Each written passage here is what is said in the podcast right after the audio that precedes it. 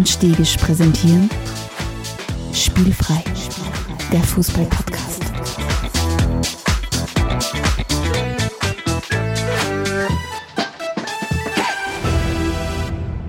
Herzlich willkommen zu einer neuen Folge von Spielfrei, dem Fußball-Podcast direkt aus Graz. Virtuell präsent und in meinem Herzen sowieso immer Stefan Adelmann im Bildschirm. Hallo. Hallo, schön da zu sein. Passt dir? Alles gut? Alles gut. Ähm, wir heute haben wir uns wieder in unsere in unseren sicheren Hafen zurückgezogen jeweils. Ähm, wir halten es einfach nicht aus, dass wir uns jede Woche physisch treffen, deswegen. Ähm, ja, oder wir, muss man, muss, man so, muss man so stehen lassen, ja. Macht aber nichts, weil von Liga zu Liga, das ist ja unser Format, wo wir uns jetzt nicht einem Schwerpunktthema intensivst widmen, sondern die Ligen, die uns in dem Moment wichtig erscheinen, abklappern. Und dieses Mal machen wir das mit dem Titel Goats treffen. Ja. Also während in, in Klagenfurt und Wörthersee oft GTI-Treffen ist, scheint in, in Manchester das Goats-Treffen zu sein. Äh, vielleicht erklärst du kurz, was du meinst. Weil auf, die erst, auf den ersten Blick habe ich nicht genau gewusst, was du, was du von mir wüsst. Der Cristiano war natürlich wieder, wieder im Manchester-Kader, nicht nur das, sondern auch in der Startformation, nachdem er das Spiel gegen City ja äh, verpasst hat und dann ein kleiner unentschuldigt nach Portugal abgerissen ist. Und hat dabei den Tom Brady getroffen, der im Publikum saß in Manchester. Und dort scheint es einen kleinen Blausch gegeben zu haben. Es, gab auch ein Foto dazu und jetzt momentan ist, ist gerade das Gerücht im Umlauf, dass der Cristiano in Brady inspiriert hat, beim Football doch noch weiterzumachen. Also war er das, der, der dann quasi den ausschlaggebenden Grund geliefert das hat? Das Gerücht, dass der, was, was, unsere Quellen in Manchester behaupten es zumindest, sage ich mal so. ja, es gibt um, ähm, eigentlich... Für alle, vielleicht ganz kurz noch, Alex, uh, für alle, die heute eingeschaltet haben und beim letzten Mal nicht dabei waren, ich habe beim letzten Mal was ganz Großartiges versäumt, aber, und das ist das Schöne in der Podcast-Welt, nichts ist verloren das heißt, wir haben uns in unserer letzten Episode, Episode 73, in einem ersten Teil schon einmal ausführlich mit dem Leben von Diego Maradona äh, auseinandergesetzt. Also, wenn ihr das fertig gehört habt, einfach eine Folge zurück und das Beste, äh, die nächste Woche, in der nächsten Episode gibt es den zweiten Teil. Das mehr will ich gar nicht verraten, aber es wird wieder großartig. Zweiter Teil Diego Maradona, nächste Woche Mittwoch im Podcast-Player eures Vertrauens. Ja gut, und dann starten wir so richtig rein in diese Folge und schauen mal, was, was so allgemein passiert ist. Und ich möchte gleich losstarten mit sehr erfreulichen Nachrichten, lieber Stefan. Christian Eriksen hat sein Comeback ja bei Brentford gegeben vor einiger Zeit und hat es jetzt sogar ins Nationalteam zurückgeschafft. Also es scheint wirklich so zu sein, dass es ihm wirklich wieder gut geht. Mhm. Solche Geschichten schreibt der Fußball auch und in Zeiten wie diesen finde ich das sehr, sehr schön. Ja, es ist wunderbar. Ähm, also ich habe mich wirklich gefreut, wie ich das gelesen habe, weil es war, glaube ich, vor wenigen Tagen habe ich mal hat es mir in irgendeinem Feed einmal äh, was reingespielt, die Fußball- oder die Sportfotos aus dem letzten Jahr. Und da war natürlich auch ein Foto dabei, wie, wie du eben siehst, wie sich die dänische Mannschaft sich um den Christian Eriksen herum aufstellt und was da sehr viele Leute äh, auf der Tribüne ins Gesicht schauen hast können, weil das war wirklich ein sehr hoch aufgelöstes Foto war. Und das Orge war wirklich, du hast einfach wieder in Erinnerung gerufen kriegt, wie, wie arg diese Momente damals waren, wie das, und wie einfach die ganze Fußballwelt und die Welt insgesamt dem zugeschaut hat. Äh, und ja, schrecklich, aber äh, wunderbares Happy End und ich hoffe einfach, dass er, dass er noch viele, viele Jahrzehnte glücklich und gesund leben wird und, und dass das einfach nur eine sehr, sehr schlimme Episode in seinem Leben war, die er im besten Fall sehr, sehr glücklich überstanden hat wieder. Mhm. Wenn man bei den Briten von der Silly Season spricht, dann meint man die Transferzeit bei mir ist Silly Season immer dann, wenn Fußball im Fußball das Hauptthema individuelle Awards sind. Und deswegen muss ich den Ballon d'Or kurz aufgreifen. Weißt du, ob du das gehört hast? Es gibt neue Regeln für den Ballon d'Or. Okay. Es kann nur ah. bei der Messi oder Ronaldo gewinnen. Das, das, die Regel gibt es eh schon länger, die ist gar nicht so neu. Na, die neuen Regeln besagen, ähm, als Betrachtungszeitraum gibt es in Zukunft nicht mehr ein Kalenderjahr, sondern ähm, äh, quasi europäische Saison. Das heißt standardmäßig von August bis Mai. Okay. Und was äh, erhoffen das Sie sich dadurch? Äh, das, war, das weiß ich nicht so genau. Ich habe mir, auch, hab mir auch gefragt, äh, was das für Auswirkungen hat, wenn dann Welt Weltmeisterschaft ist, weil die ist ja standardmäßig im Juli, die wäre dann eigentlich nicht im Betrachtungszeitraum.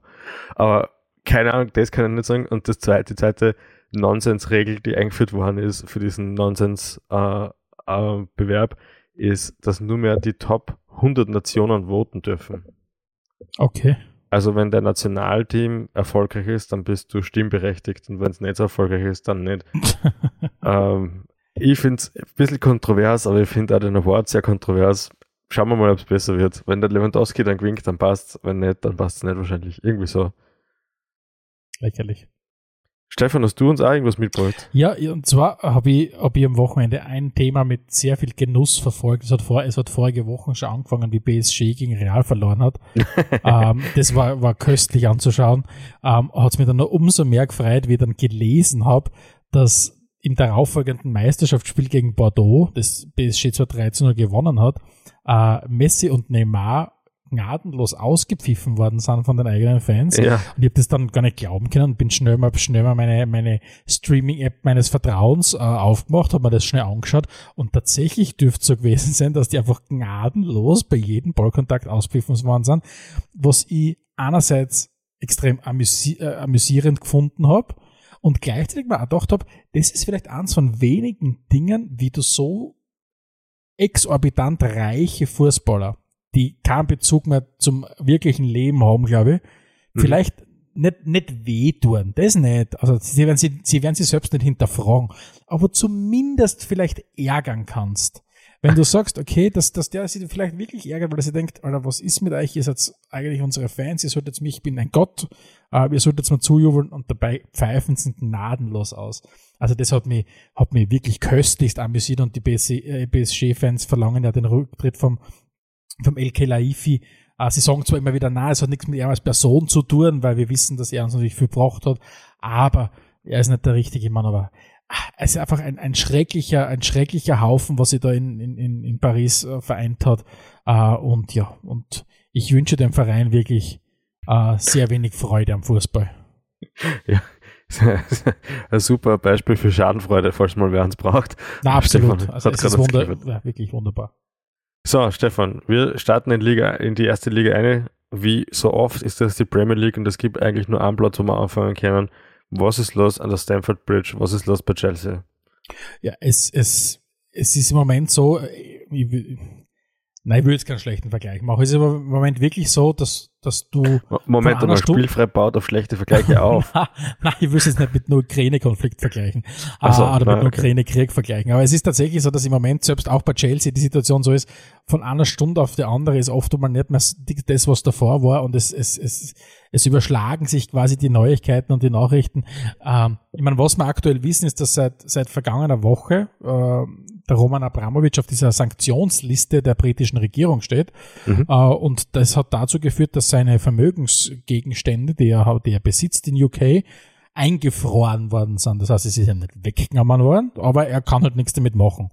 Das ist wie wenn ich halt dir dein Jausengeld wegnehme, aber ich selber verwend's nicht und gib's nicht aus, sondern nein, nein, du darfst halt einfach dein Jausengeld nicht mehr haben, lieber Alex. Und so ungefähr, so, unge so, ungefähr ist es jetzt bei ihm.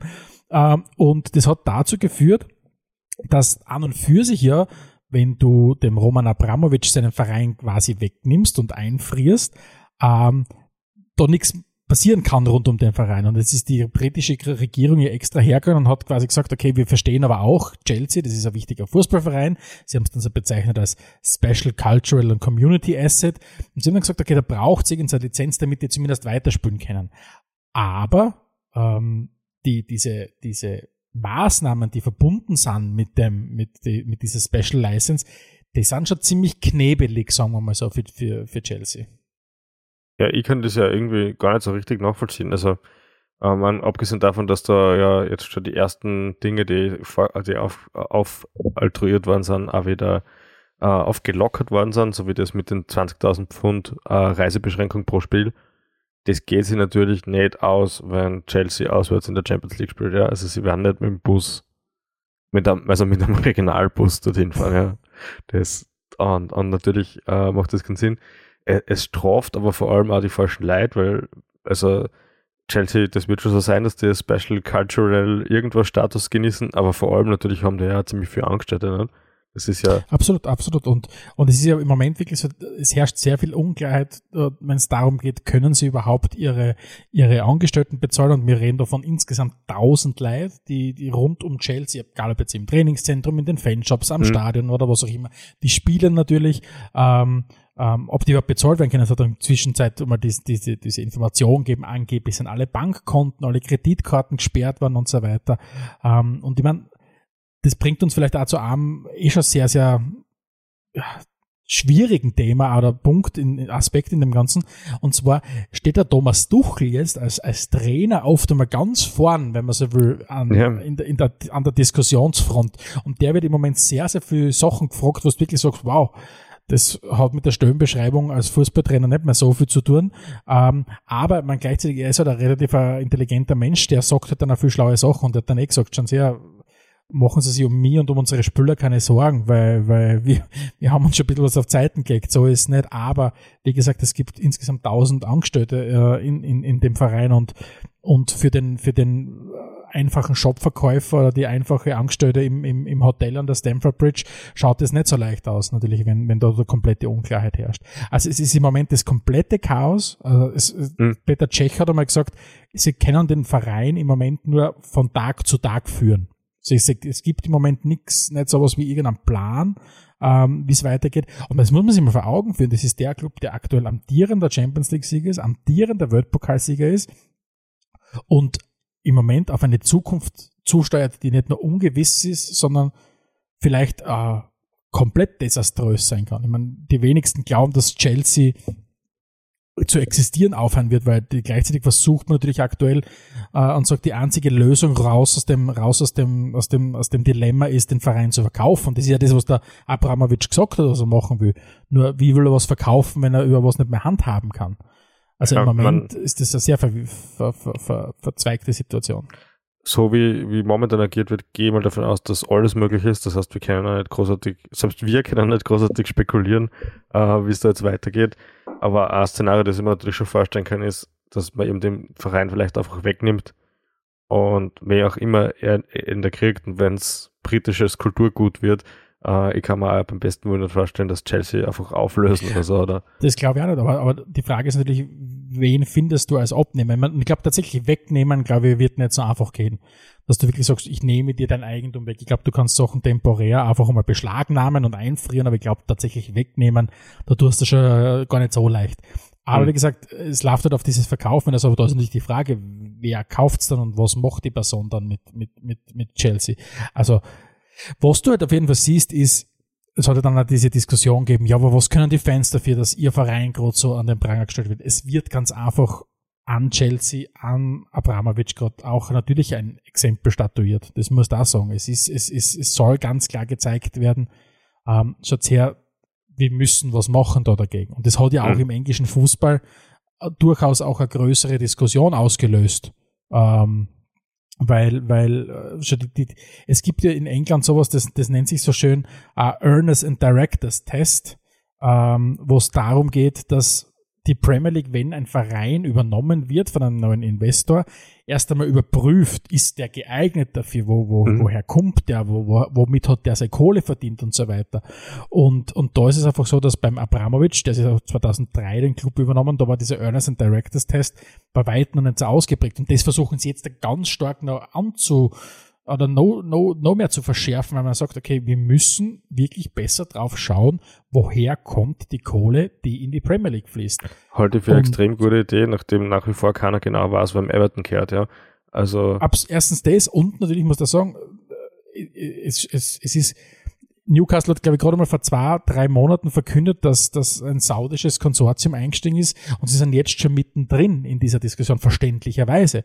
Ja. Weil, weil was wir da sehen ist, auf der anderen Seite wird am russischen Oligarchen vorgehalten, dass er, dass er ähm, auf sehr dubiose Art und Weise vielleicht sehr Kohle verdient hat, sehr enge Machenschaften zum, zum Putin-Regime äh, verfolgt ähm, und dass das nicht in Ordnung ist. Gleichzeitig hast du aber auch ein neues Konsortium drinnen ähm, von aus einem Land, das, das vor kurzem über 80, 80 Menschen am Tag ähm, ähm, hingerichtet hat.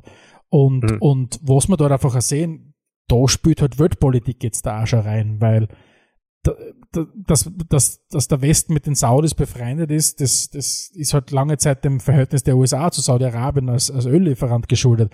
Aber, und dass da alle Augen mehrmals zugedrückt werden, mhm. wenn es um Menschenrechtsverletzungen geht.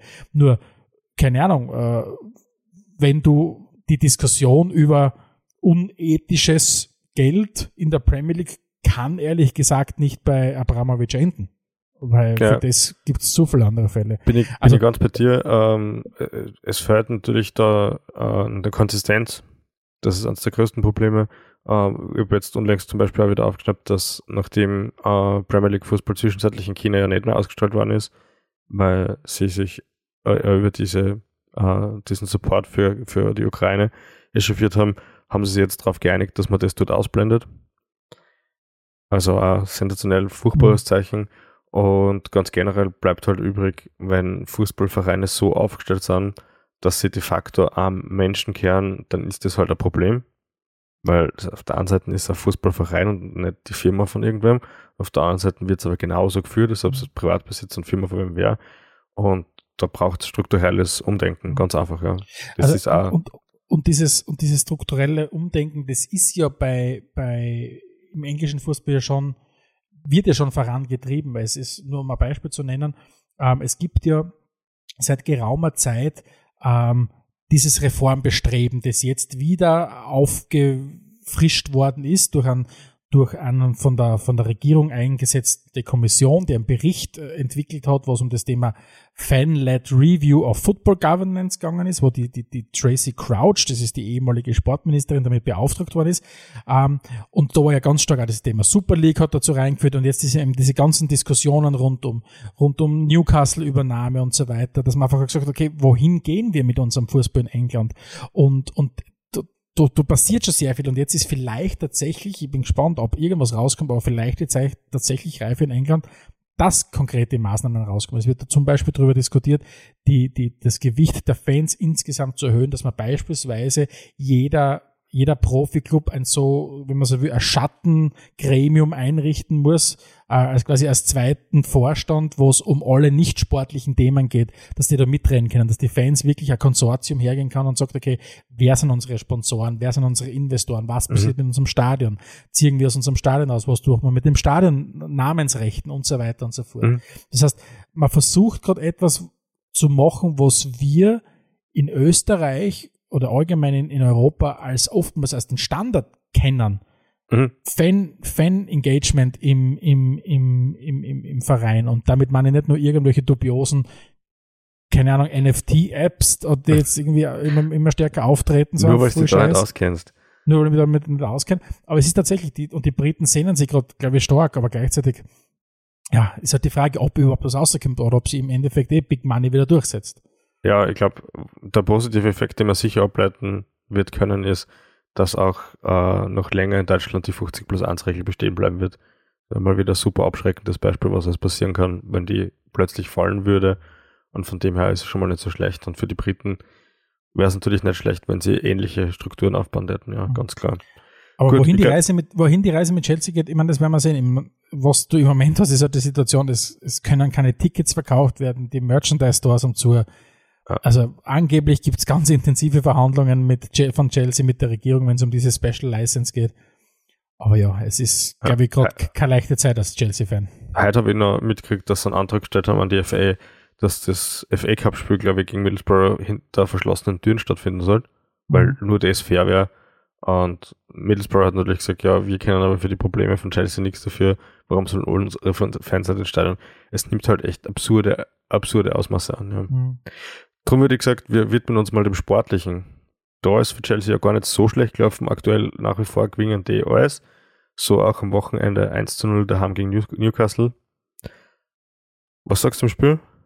Du, ich habe ich hab nur die Zusammenfassung gesehen, aber man, man hat gesehen, mh, mm, Chelsea zieht ihr, Ding durch. Uh, Newcastle hätte zwar an und für sich an Öfer kriegen müssen, meiner Meinung nach, aber, aber ja, Kai Havertz hat da mit dem entscheidenden Tor ähm, das noch gesichert.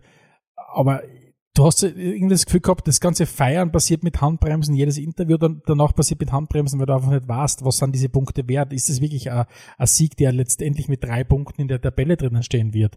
Weil mhm. da gibt es die Diskussionen von Punkteabzügen und so weiter. Also schwierig, ähm, sehr, sehr schwierig. Ja, also sportlich gesehen, komische Partie, konsistent war eigentlich nur die schlechte Leistung vom Timo Werner. Uh, der Kai Havertz hat zwar das Tor geschossen, hätte zu dem Zeitpunkt aber schon längstens hat man am Platz stehen dürfen, weil das Foul, was er davor begangen hat, war für mich eigentlich eine klare Rote. Ja. Du kannst nicht Leute beim Ellbogen ins Gesicht springen, das geht nicht. Uh, Videobeweis gab es bei dem Spiel offenbar nicht, weil wie du schon richtig gesagt hast, Newcastle hätte eigentlich einen Elfer kriegen müssen. Von dem her sportlich gesehen sehr, sehr glücklich für Chelsea. weil, ja, du, weil, weil du Timo Werner angesprochen hast, ich habe jetzt, bin jetzt auf die Statistik gestoßen, der, der, Gehalt, der Gehälter von Chelsea. Und wenn die Statistik stimmt, ist Timo Werner äh, der drittbestbezahlte Spieler bei Chelsea und kriegt im Jahr 14 Millionen Pfund äh, ausbezahlt und verdient damit ich, doppelt so viel wie Kai Havertz.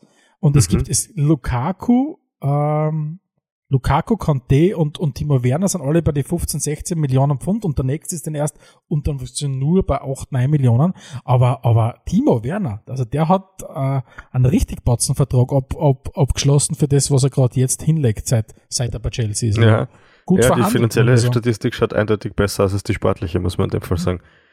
Du, weiteres Highlight in der Premier League am Wochenende. Er ist zurück. Wir haben ihn kurz schon im Intro gehabt. CR7 hat nicht einmal genetzt und auch nicht zweimal, sondern gleich dreimal. Und hat damit an, an einen wirklichen absoluten Fabelrekord äh, überboten. Und wir haben diesen, diesen Herrn ja schon das ein oder andere Mal erwähnt in unserem Podcast, Josef Bican oder Bican, äh, ja. seines Zeichens gebürtiger Österreicher, der aber dann auch für das, für das tschechoslowakische Team gespielt hat. Und der hat ja lange Zeit diesen Fabelrekord mit 805 Karrieretreffern gehalten und man immer glaubt, okay, das wird keiner so schnell überbieten. Und dann kam der Junge aus Madeira, äh, CR7, und hat äh, seine Karrieretreffer 805 bis 807 erzielt und hat selbst diesen Rekord mittlerweile pulverisiert. Und das hat wirklich Aussagekraft, weil beim Cristiano seine 800 Dirlen kannst du wahrscheinlich alle irgendwo im Internet anschauen. Und beim Picker muss man ja sagen, da gab es halt einige Überlieferungen, der hat während dem Krieg gespielt. Ähm, man weiß nicht ganz genau, wie viel von den 800 Tore das man wirklich, also wirklich geschossen hat. Also von mhm. dem her sensationelle Leistung vom, vom CR7, Redaktionsliebling, ist er ja nicht umsonst. Wir beschäftigen uns sehr, sehr gern mit ihm. Wir wollen uns natürlich auch kurz mit dem Spiel auseinandersetzen. Was sagst du? Deine Spurs ging es nicht so gut? Nein, es ist, es ist, wie gesagt, die Spurs haben, die Spurs haben zwei, drei große strukturelle Probleme. Das ist erstens keine, keine Lösung zu haben, wenn jemand, wenn jemand in einen Raum lässt, also sie, sie, sie sind richtig gut, wenn, wenn der Gegner versucht, das Spiel zu machen und sie einfach eiskalt kontern können und dann sind sie einfach in vielen entscheidenden Situationen ach, unkonzentriert machen, unnötige Eigenfälle. Sie schaffen es einfach nicht, die Leistung des im, im Vorfeld oder im, im, letzten Spiel davor auf dem Platz gebracht haben, wieder zu bestätigen. Also es fehlt, ich weiß nicht, was es an der Mannschaft fehlt, aber es fehlt auf jeden Fall sehr viel. Hm. Zum, zum Cristiano vielleicht noch eine Frage zum Abschluss. Es kommt ja ein neuer United-Trainer. Wie kann ein neuer Trainer mit dem Cristiano umgehen? Muss er ihn aussortieren? Muss er ihn integrieren? Was ich glaube, ich glaube, du kannst dann Cristiano nicht aussortieren, weil das wird das, das, das, das wird nie so kommuniziert werden. Im Zweifelsfall würde er irgendwo hinwechseln. Ja, das meine ich damit, ja. Ich glaube, dass der Cristiano, dass der Cristiano ein großes Hindernis ist, äh, wenn du eine Strategie verfolgen willst und eine Mannschaft entwickeln willst. Auf der anderen Seite musst du sagen, du hast bei United das Gefühl, dass sie einen Plan haben, wo es hingehen soll. Weil ich kann, deswegen stört der Cristiano auch nicht drinnen. Der Cristiano kommt mir vor, wir haben schon mal drüber geredet, wie er bei Juve war, hat, haben viele gesagt, der hat Juve drei Jahre an Entwicklung gekostet. Aber wenn du den Cristiano im Team hast, dann geht es um den Cristiano und um keinen anderen, um keine Mannschaftsentwicklung. Und, aber ich sehe bei United ohnehin nicht am Plan. Jetzt hat man natürlich, ist man hergegangen, hat man den, den Ralf Rangnick geholt. Nur, das ist in der Theorie vielleicht eine nette Idee zu sagen, ich habe jetzt, einen, ich hole den Ralf Rangnick, der mir schon von mir in, in, bei Red Bull und bei Hoffenheim und überall schon bewiesen hat, dass er solche Dinge aufbauen kann. Nur war er halt immer in der Underdog-Rolle, hat immer zu seiner, zu seinem Verständnis hat immer gehört, junge, hochtalentierte Spieler zu kaufen, die man dann teuer weiterverkaufen kann. Aber das passt ja auch nicht zu diesem Selbstverständnis von United. United sieht sich ja selbst als die, die mit Abstand wichtigste Größe im englischen Fußball. Ja, aber Und- man könnte und- natürlich schon sagen, anstatt dass man junge Talente kauft, die billig einkaufen und teuer weiterverkauft, kann ich gleich junge Talente kaufen, die schon teuer sind, hallo Jadon Sancho, und versuchen mit denen das gleiche aufzuziehen. Nur ein Genau. Cristiano, wie du sagst, stört da halt richtig. Der Cristiano, also ich glaube wirklich so, so, so ein beeindruckender Spieler der Typ ist, es geht ihm halt um sich selbst und, und das war auch der Hintergrund äh, ganz klar für diese Verpflichtung. Es ist United nicht darum gegangen, mit dem Cristiano jetzt die Mannschaft weiterzuentwickeln. Nein, sie wollten einen Star haben, der im besten Fall richtig gut auftrumpft und auf jeden Fall aber nochmal eine große Instagram-Followerschaft mitbringt, weil du hast vorher schon angesprochen, das, und die heutige Episode hast ja auch so das Goats-Treffen, äh, wie ich dann das Bild gesehen habe mit, mit CR7 und Tom Brady, muss ich schon sagen, das war halt für mich wirklich sinnbildlich dafür, worum es in diesem Transfer vom, vom CR7 geht. Es geht nicht darum, den Spieler zu holen, weil man sagt, man hat einen Plan und der Spieler passt mir jetzt von seinem Spielerprofil ein. Na, es geht mir darum, ich will den CR7 zurückkommen mit seiner Followerschaft, mit seiner ganzen Strahlkraft als Spieler und das soll im besten Fall für unseren Verein sich auswirken. Und das ist, das, ja, United ist für mich ein, ein Fass ohne Boden, nicht nur in finanzieller Hinsicht, sondern auch in, in strategischer Hinsicht. Du weißt nicht, was da gerade vorgeht. Also, und das, und das ist so, so, so viel ich bei den Spurs kritisiere und, und, und so wenig Struktur auf bei den Spurs vorherrscht, aber United legt den Film einfach noch einmal die Schippen drauf, hast du das Gefühl. Hm. Weil sie halt einfach auch von einem noch höheren Ross äh, starten, sagen wir mal so. Okay, und jetzt die zwei Top-Favoriten auf den Trainerposten sind ja ähm, Den Haag und Pochettino. Wer wird's von den zwei? ich kann mir bei Gott nicht vorstellen, dass Erik Den Haag so, ich halte ihn für einen guten Trainer, wobei ich, ich verfolge jetzt die Eredivisie so, äh, ja, man, man weiß es ungefähr, wer Erster ist, aber so. Aber ich sehe nicht, wie Ajax spielt. Ich weiß, dass sie gut spielen, aber Den Haag, er wird das gleiche Schicksal erleiden. Der, der, der passt von seiner Erzählung her als junger, immer noch sehr junger, aufstrebender Trainer nicht zu diesem Selbstverständnis von United. Ich habe das vor kurzem in irgendeinem Podcast gehört und ich das wahnsinnig intelligent gefunden und das möchte ich an dieser Stelle weitergeben und sagen, dass es nicht von mir ist. Aber ich habe über das sehr viel nachgedacht. Und zwar, in irgendeinem Podcast habe ich gehört, es geht ganz stark darum, die, die Erzählung, die der Verein von sich selbst gerade hat, die muss zusammenpassen mit der Erzählung des, des Trainers, in- die er gerade von sich selbst hat. Und ein Trainer, der gerade drinnen steckt, sie zu entwickeln, der junger Trainer, der, der, der, der Verein entwickeln kann, der passt zu keinem Verein, der, der von sich selbst das Selbstverständnis hat, der Größte zu sein und, und, und noch immer glaubt, wir sind größer als City, wir sind größer als Chelsea, wir sind größer als Liverpool und als Arsenal und alle anderen. Das passt nicht zusammen. Deswegen Ja. glaube ich, braucht, braucht United, sie brauchen irgendeinen Kapazunder. Und Pochettino hätte zumindest über diese wahrscheinlich doch mitunter recht harten Lehrjahre jetzt in Paris, weil ich glaube, es ist echt nicht klasse PSG-Trainer sein mit solchen Arschkickern. Aber ich glaube, dass er zumindest den, den Stempel drauf hat, okay, er hat mit sehr vielen großen Egos schon in der Kabine gesessen, wenn nicht Mhm. mit den aller, allergrößten Egos, das vielleicht hast. bietet sich auf Tausch an, Poch gegen, gegen Cristiano und alle sind happy. Ja, genau, dann soll der Cristiano dort, dort, dorthin gehen und dann können der Neymar, der Messi und der, und der, und der Cristiano das zusammen dann, ja, nicht gewinnen, die Champions League. Können zusammen dann ausgeput werden, wenn sie in Bordeaux Die können dann zusammen ausgebaut werden. Ja. Aber vielleicht eins muss ich bei diesem Spiel United gegen, gegen Tottenham noch festhalten, weil ich auf eine Statistik gestoßen bin, die mich, die mich fassungslos beeindruckt zurückgelassen hat. Okay. United hat seit der Premier League noch nie, also seit es die Premier League gibt, Anfang der 90er, noch nie ein Spiel verloren zu Hause, wenn sie zur Halbzeit in Führung waren. Noch Ah. nie. 301 Mal war United bei Heimspielen in der Premier League zur Pause vorn. Davon haben sie 278 Spiele gewonnen und 23 Mal unentschieden gespielt. Es hat noch nie eine Mannschaft in der Premier League Geschichte geschafft, einen Rückstand im Old Trafford zur Pause in einen Sieg umzudrehen. Das ist irre. Wie ich die Statistik gelesen habe, ich habe die müssen dann checken. Ich bin dann hergegangen, habe ein bisschen googelt, ich habe gedacht, spinne, das kann ja nicht wirklich sein, aber das ist tatsächlich so seit 30 Jahren. Und das hat mich, das hat mich tatsächlich, das hat mich, das hat mich komplett, ja, beeindruckend Ja. zurückgelassen, muss ich wirklich sagen. Kommen wir zum nächsten Verein, der die Rolle als als äh, Mannschaft, die sehr groß ist und, und die gewisse Attitüden hat, so wie sie United hat, längstens abgelegt hat, die er regelmäßig verliert, wenn sie daheim zur Halbzeit führt. Wir sind bei, wir sind bei meinem FC Arsenal. Es, es schaut nicht schlecht aus. Ich glaube, sie haben die Talsohle richtig gut hinter sich gelassen. Das waren die, die Mühen der Ebene, die sie durchschreiten haben müssen. Äh, und jetzt geht es einfach wieder bergauf und das siehst du. Ähm, und wir haben ja schon ein paar Mal drüber geredet. Die Vorstellung, dass dieser Kader, diese Mannschaft vielleicht in zwei, drei Jahren, vier Jahren noch immer zusammen ist, ist natürlich ein sehr, sehr vielversprechender Gedanke. Mhm. Nur musst du da sagen, bedeutet das, dass du dann in drei Jahren um die Meisterschaft mitspielst? Boah, so, so stark wie City und Liverpool gerade unterwegs sind. Du hast eher die Frage, kommt vielleicht irgendein geopolitischer Konflikt wieder zu, zu Trage, dass vielleicht irgendein das Investment von Abu Dhabi in City hinterfragt wird oder was auch immer, aber ob sie es auf sportliche Art und Weise schaffen, City und, und Liverpool über eine Saison hin herauszufordern. Aber ich glaube, das ist ja nicht im Selbstverständnis immer mehr von Arsenal, oder? Ja, schwer zu sagen.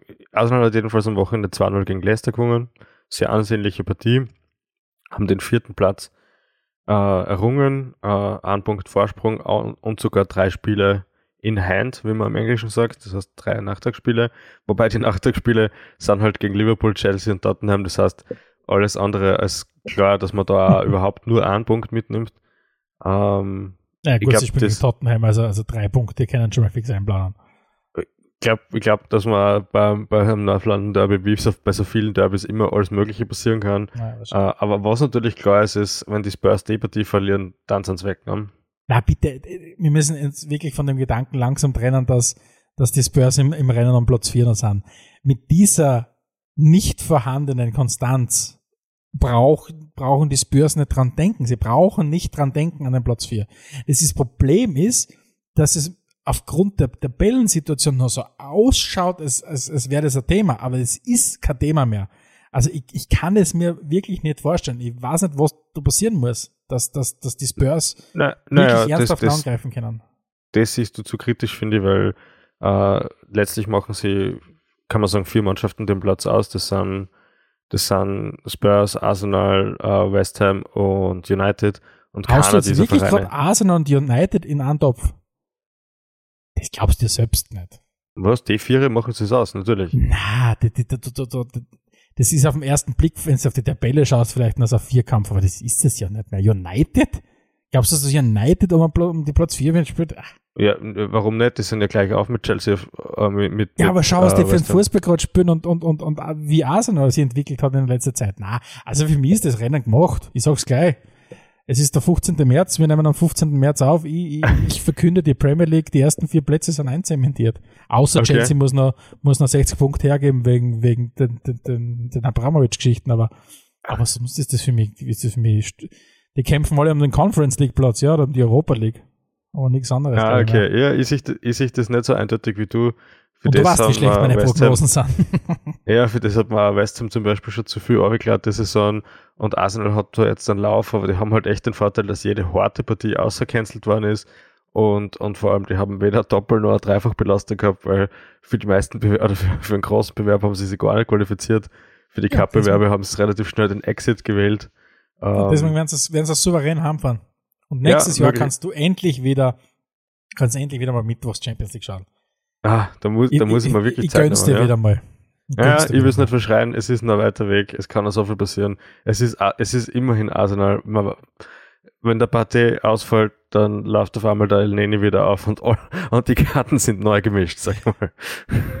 okay, bevor wir jetzt nach Deutschland schauen, äh, ein Hinweis in eigener Sache. Äh, Redaktion.spielfrei.at ist die E-Mail-Adresse, unter der ihr uns erreichen könnt für Kritik, für Anregungen, Anmerkungen, Korrekturen, sagen wir auch ganz offen. Äh, negative Kritik taugt uns eher nicht so. Ähm, ansonsten würde es uns freuen, wenn Sie unseren Podcast auch weiterempfehlt und oder ihn positiv auf diversesten Plattformen bewertet. Und seit kurzem auch möglich, wenn ihr das Gefühl habt, ihr würdet, ihr würdet uns irgendwie unterstützen in finanzieller Hinsicht, dann wäre es jetzt möglich mit der Redaktion at spielfrei.at kann man via PayPal uns ein bisschen Geld überweisen, um zum Beispiel eine getränkte Episode zu sponsern oder unseren nächsten Fußballausflug, von dem wir dann natürlich ausführlich berichten werden. Stefan. Ich möchte, noch, ich möchte noch eins erwähnen, du hast gesagt, die, die, die, die, die negative Feedback, über das negative Feedback freuen wir uns nicht so, aber wir haben in genug Seminaren natürlich gelernt, dass man das annehmen muss. Im Sinne von, wir drucken es dann aus und schreddern es. äh, ansonsten, unsere Website spielfrei.at kann man auch mal vorbeischauen, gibt es alles mögliche drauf. Gut, in Deutschland müssen wir schon wieder als allererstes zum Trainer schauen. Der Margaret ist wieder da und ich glaube, niemand, absolut niemand, außer demjenigen, der Margaret bestellt hat, wollte es. wie, die, wie die Nachricht gelesen habe, dass Felix Quelix Magath den Job bei Hertha übernommen hat, habe ich mir da plötzlich gedacht, what year is this? Ist das so wie bei Jumanji? Gibt es dieses legendäre Meme? Ich glaube, es ist Jumanji mit what year is this? Ähm, und, und ich, ich glaube, es ist 2011 oder 12 oder 2009 wieder, weil plötzlich ist Felix Magath der Typ, der mit Medizinbällen immer trainiert hat, übernimmt im Jahr 2022 den selbsternannten Big City Club und ich habe schon wieder zum Schmunzeln angefangen, weil ich mir gedacht habe, das ist schon wieder wie gemacht, um nur noch lustiger zu werden, alles miteinander. Diese, diese, diese dystopischen Pressekonferenzen vom Lars Windhorst, vom, vom, vom, vom, vom, vom superreichen Mäzen von Hertha, wo er gemeint hat, na, Berlin ist die ist, ist als als was ist es zweit drittgrößte Stadt Europas. Die brauchen endlich einen, einen internationalen Top-Club und die Hertha wird zu dem Big City Club, der sein müssen. Und spur vier ein Jahr und plötzlich sitzt du mit Felix Magath auf der Pressekonferenz, weil du gerade ähm, du bist mit, du mittlerweile seit neun Spielen äh, ohne Sieg da stehst, siebenmal hintereinander, äh, fünfmal hintereinander verloren hast und auf dem direkten Aufstiegsplatz steht. Also Anspruch und Realität und Geld schießt äh, im Fußball, was gerade wie viel da, ist wieder mal ein wunderbares Beispiel dafür, wie, wie zynisch der Fußball sein kann und wie sehr er sich wehrt gegen solche Geschichten oft einmal. das ist jetzt aber sehr schön zusammengefasst. Das heißt, äh, du legst dich da fest, Hertha steigt ab, oder? Na, ich, weiß ich nicht. Vielleicht, vielleicht ich, ich schätze mal, der Felix Magath wird seither mit den Jungs jeden Tag 12, 13 Stunden trainieren und ich kann mir durchaus vorstellen, dass das das Einzige ist, was dem Verein helfen kann. Wenn einmal der, der, der, der Sportvorstand, der Freddy Bobic, sich vor das Mikrofon stellt und sagt, wir sind im Moment keine Mannschaft, das ist keine Mannschaft, das sind Einzelspieler die ganze Zeit, dann, dann musst du vielleicht diese alle dreckige Karten ziehen und sagen, okay, da gibt's dann das eine rote Telefon, wo, man, wo der eine Knopf drauf ist, was du dann drauf drückst und am anderen Ende ist der Felix Magath und der hebt dann ab und sagt, okay, es ist soweit. Und dann, dann kommt er und mit seinen Medizinbällen und dann trainiert er los mit sie. Und vielleicht ist das das Einzige, was der Hertha helfen kann. Ich weiß es nicht. Aber wenn es so weiter genudelt hätten, äh, dann wären sie sicher abgestiegen. Was übrigens auch wieder für, äh, für dich spricht, weil du sagst immer wieder, der, der Trainereffekt, nicht? Und, und, und es gibt kaum jemanden Beleg dafür, dass dass ein, ein, Trainer, wenn es einen austauscht, dass der neue Trainer wirklich was bringt. Ähm, mhm. Also ja sicher am sinnvollsten gewesen, einfach beim Baldade zu bleiben, damals im, im, im Winter. Aber sie haben ja, oder vor dem Winter, haben sie ihn ja ausgetauscht durch den Typhon Korkut. Aber ja. wie gesagt, das war auch äh, wahrscheinlich eine Schnapsidee. Ne? Es schaut ganz noch aus, weil ich kann mir beim besten Willen nicht vorstellen, dass der Felix, Mag Felix Magath einen modernen Fußballer in irgendeiner Form erreichen oder abholen kann. Und von dem her wird es wahrscheinlich relativ schwer werden, da Zugang zur Mannschaft, das als Mannschaft eh nicht ja. gibt, zu geben scheint, auch irgendwie zu finden. Ja. Ich glaube einfach, ich glaube einfach, dass, dass, dass, dass der Versuch ist, den Typen da reinzusetzen, damit der für so viel Irritation sorgt, dass die vielleicht endlich aufwachen. Du meinst der gemeinsame Feind? Wirklich, ich glaube, entweder ein gemeinsamer Feind oder was auch immer. Du holst dir den, die, die Hertha holt ja hoffentlich den Felix Magath in der Hoffnung, dass der jetzt mit denen einen Entwicklungsschritt einleitet. also kann ich mir nicht vorstellen, sondern das ist, was du, was du tust, um die irgendwie wieder zu beleben. Und es schaut ja wirklich im Moment katastrophal aus, wenn du auf die Tabellen schaust. Ich meine, das, die, die ähm, kämpfen mit den Stuttgartern. Und, und, und wenn du auf das Momentum schaust, Stuttgart, ja, die krebsen auch ziemlich herum, aber aber Bielefeld, Augsburg, Gladbach, Wolfsburg, alle die Clubs, die vorne sind, selbst Bochum. Aber Bochum hat mittlerweile neun Punkte Vorsprung bei acht Spielen. Das, das, das, das holen sie nicht mehr. Aber diese ganzen Vereine, Bielefeld, Augsburg, Gladbach, die, sie machen ihre Punkte. Auch wenn sie dahin krebsen und auch keine gute Saison spielen, alle miteinander, aber sie machen zumindest immer wieder ihre Punkte. Also mhm. die Hertha, die Hertha, wie, wie in einem luftleeren Raum schwebst du durch die Gegend und, und kriegen überhaupt keine Traktion, sagen wir mal so. Aber für die Liga, für die zweite deutsche Liga eh, eh spannend, wenn auf einmal die Hertha noch drinnen ist, weil. Ja, und dann gibt es endgültig den anderen Big City Club in, in, in Berlin und das ist halt Union und, und die Hertha ist wieder dort, wo sie sich, glaube ich, nicht so selbst sehen in der zweiten Bundesliga. Ja. Aber, aber ja, also was, was wissen wir in der deutschen Bundesliga aktuell? Wir wissen, Kräuter Fürth wird nächstes Jahr wieder Zweitliga, in der zweiten Liga spielen. Das, da, da, da, ja, das ist quasi, das, das steht fest. Das steht ähm, fest. Ansonsten natürlich, was, was wissen wir auch aus den letzten Jahren, kaum einmal hat, hat der Zweitligist die Relegation gewonnen. Das heißt, auch wenn du 16. bist, hast du immer gute Chancen. Ähm, und ja, also es gibt einen direkten Abstiegsplatz und da kämpfen es gegen die Stuttgarter, gegen die Bielefeld und gegen die Augsburger, schätze ich jetzt einmal. Und vielleicht erwischt es sie, ich weiß es nicht. Mhm. Also ich bin gespannt. Spannend bleibt es auf alle Fälle, auch ganz vorn. Die Bayern äh, haben sich dafür entschieden, dass sie das Titelrennen noch ein bisschen spannender machen wollen, indem sie entweder verlieren. Ja. Hm? Ja. Am Papier haben sie es nochmal spannender gemacht, glaube ich. Ja, das weiß man natürlich nie. Aber es schaut jetzt ja. auf jeden Fall enger aus, als es dann vielleicht ist. Ähm, Bayern in der Krise, na, so weit sind sie auch nicht, oder? Nicht, ich glaube nicht, dass die Bayern in der Krise sind. Ich glaube tatsächlich eine Krise, die, von der man jetzt immer wieder mal gelesen hat, dass, dass die Bayern halt wirklich finanziell logischerweise nach, nach zwei Jahren Corona-Pandemie einfach wirklich äh, mit dem Rücken an der Wand stehen. Also das ist, es gibt ja gerade die Diskussionen rund um Vertragsverlängerungen mit, mit Müller, äh, Neuer, Lewandowski und so weiter, wobei jedes Mal, also mir kommt vor jedes Jahr jährlich grüßt das Murmeltier, wenn es um irgendeine Vertragsverlängerung vom Lewandowski geht und im Endeffekt bleibt er eh immer. Aber die Bayern dürften im Moment wirklich gerade ziemlich kämpfen ähm, und sportlich sehe ich sie noch immer in einer, in einer sehr privilegierten Situation und sie werden die Meisterschaft ohne, ohne Probleme heimfahren. Nicht aus dem, aus dem einfachen Grund, nicht weil sie so genial sind, sie spielen einen guten Fußball, aber vor allem einfach, weil, weil es keine zweite Mannschaft schafft, eine Konstanz reinzubringen. Ähm, mhm. Die Leipziger haben jetzt ganz gut reingefunden unter Tedesco. Leverkusen äh, hat wieder vernünftig gute Saison, gibt's gar nichts, aber die verlieren dann auch am Wochenende wieder. Ähm, und, und Dortmund ist halt einfach, ja, Dortmund ist Dortmund. Die, Dortmund die bleibt halt der Verkehrsunfall, wo man nicht wegschauen kann, ja, aber auch nicht wirklich zuschauen kann. Da, da, da, da reihen sich geniale Spiele, geniale Momente von einem wunderbaren Team an, grottenschlechte Spiele, wo du sagst, okay, da, da, da, da schaut gar nichts richtig aus. Ich meine, was schon auch arg ist, die, die ganze Geschichte um Erling Haaland, ich bin gespannt, wie es mit denen seiner Karriere weitergeht. Ich meine, jetzt wird er dann um 12 Fantastilliarden Euro wechseln und wahrscheinlich 700 Millionen Euro im Jahr persönlich verdienen. Aber der, der fängt jetzt schon an, ständig verletzt zu sein. Also ich bin, ja, er hat, glaube ich, in dieser Saison in der Bundesliga und allgemein für Dortmund nur die Hälfte aller Spiele bestritten. Mhm. Ähm, natürlich trifft er ständig, brauchen wir überhaupt nicht reden. Aber ich bin sehr gespannt, wie es mit dessen Karriere weitergeht. Weil das eine Ausnahme ist, das ist klar, aber, aber sehr verletzungsanfällig im Moment. Ja, Vielleicht ist aber ein Fall von, vielleicht ist ein Fall von Kanet und Wühne zum Brüder und er mag vielleicht nicht mehr so richtig für Dortmund auflaufen. Man weiß es auch nicht, gell? Schauen wir nach Italien. Gerne. Der Interrail-Bummelzug zieht weiter. Äh, in Italien haben sie die zwei der Vereine und Napoli dazu entschieden, das Titelrennen so lang wie möglich, so spannend wie möglich zu halten. Ähm, Milan ist jetzt wieder Erster. Na, richtig? Milan ist Erster? Milan ist Erster, ja. Genau.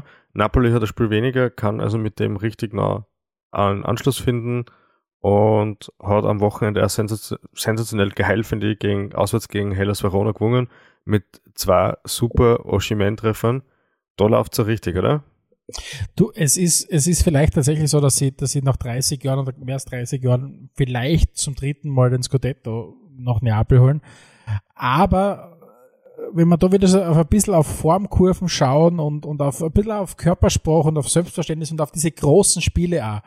Milan ist die Mannschaft, die vor kurzem erst gegen Napoli gewonnen hat. Milan ist die Mannschaft, die vor kurzem erst das Derby gegen Inter gedreht hat und gewonnen hat.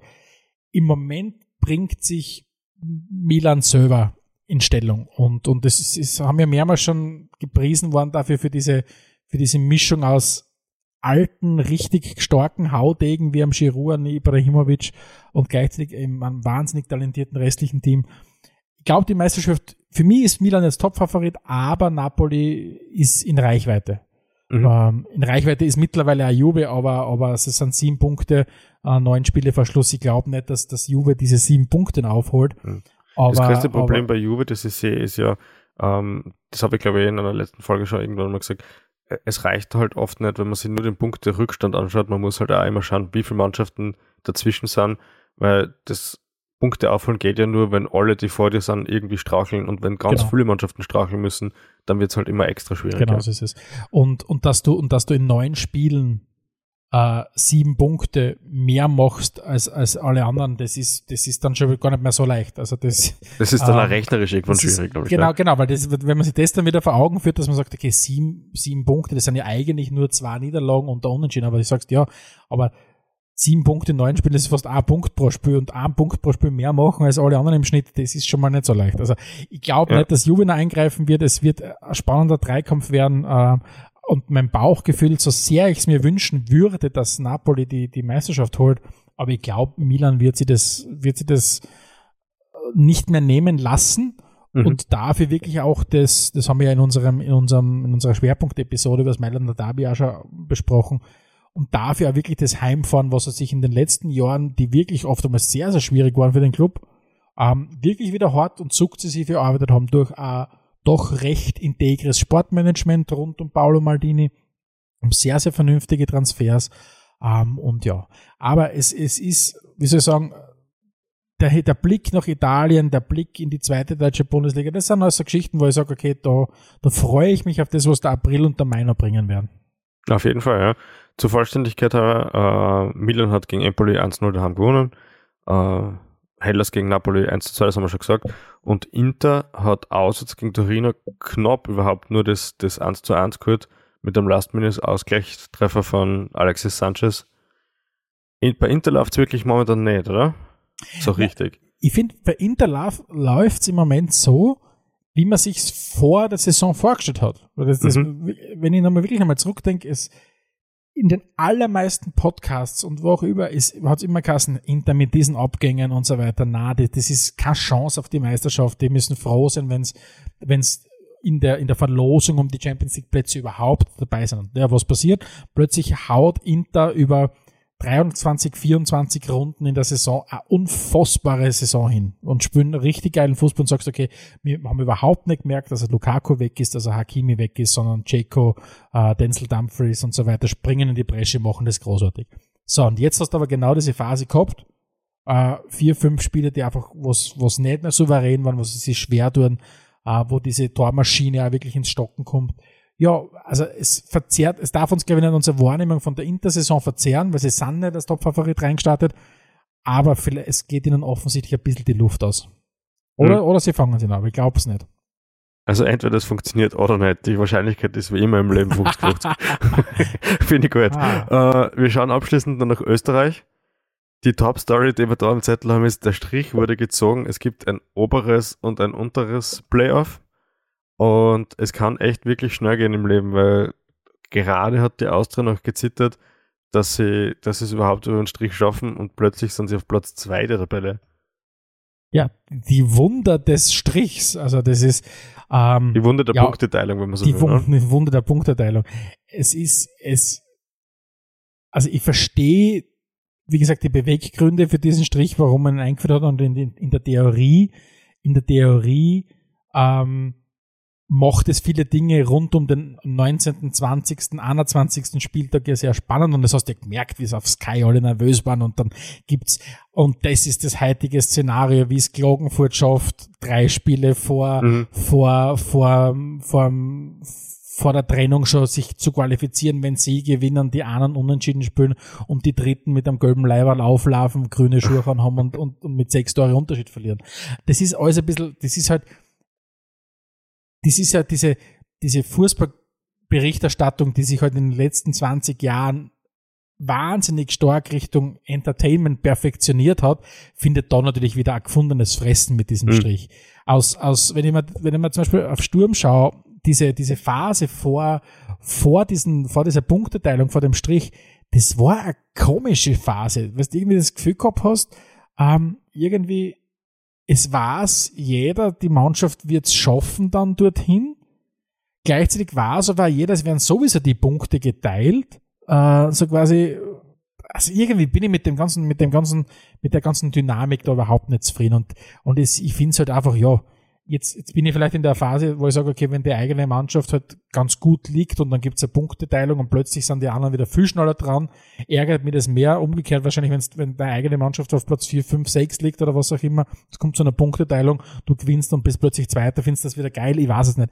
Ich finde es auf jeden Fall komisch und das führt für mich ein bisschen zu die, die, die Gedanken ad absurdum, dass du nicht sagst, das, was ich das ganze Jahr über leiste, zählt einfach so und so viel. Weil das wäre für mich genauso legitim zu sagen, es gibt diese Trennung nach 22 Spieltagen und dann spielen die besten sechs Mannschaften nur mehr gegeneinander, aber du behältst deine Punkte.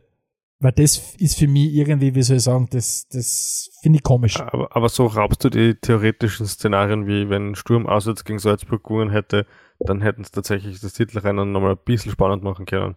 Ja, Jetzt aber natürlich du führst nach Runde ja, du, 1 du nach führst dem Strich ist alles beim Teufel, ja. das Titelrennen, das Titelrennen wirst du nicht durch äh, eine Modusänderung mehr ausgleichen können. Die Titeländerung kannst du nur machen, wenn du den, den finanziellen Gap zwischen den reichsten und den anderen Clubs äh, schließt, in welche Richtung auch immer. Du musst das den anderen nicht wegnehmen, aber du musst irgendeine Lösung finden. Das ist ja alles nur, wie soll ich sagen, das, das sind ja alles nur Symptombekämpfungen, was wir da tun. Wo wir uns einreden, wir machen die, die Liga spannend. Nein, wir verzögern einfach nur, dass die Salzburger Meisterschaft feiern können. Aber das löst ja das Problem per se nicht oder, oder das strukturelle Problem, das wir in der Liga haben.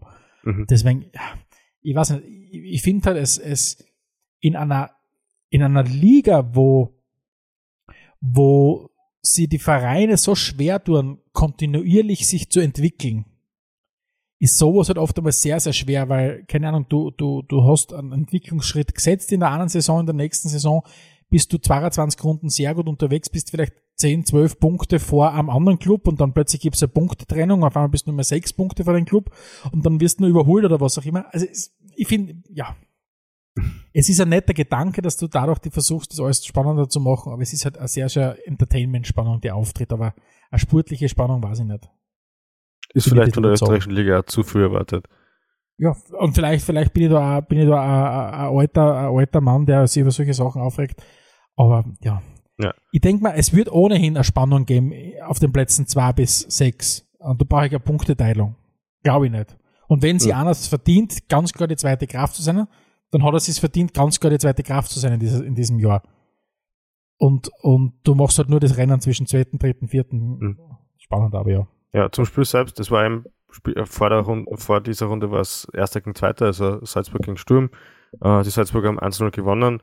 Ein bisschen glücklich, aber nicht unverdient. Äh, es hat ein paar umstrittene Elfmetersituationen gegeben, die hauptsächlich bewiesen haben, dass nicht einmal ich weiß, wie genau die Handregel auszulegen ist. Äh, Im Zweifelsfall suche, ich die Schuld natürlich beim Schiedsrichter, das ist klar, weil ich dachte, Klar. das war zumindest eins von zwei war jedenfalls Hand. Äh, Wenn es nicht so ist, ja, da ist, glaube ich, so ein Thema, das wir durchaus einmal in einer Schwerpunktfolge Mhm. aufgreifen können. Was muss passieren, damit solche Regeln wieder eindeutiger wenigstens werden?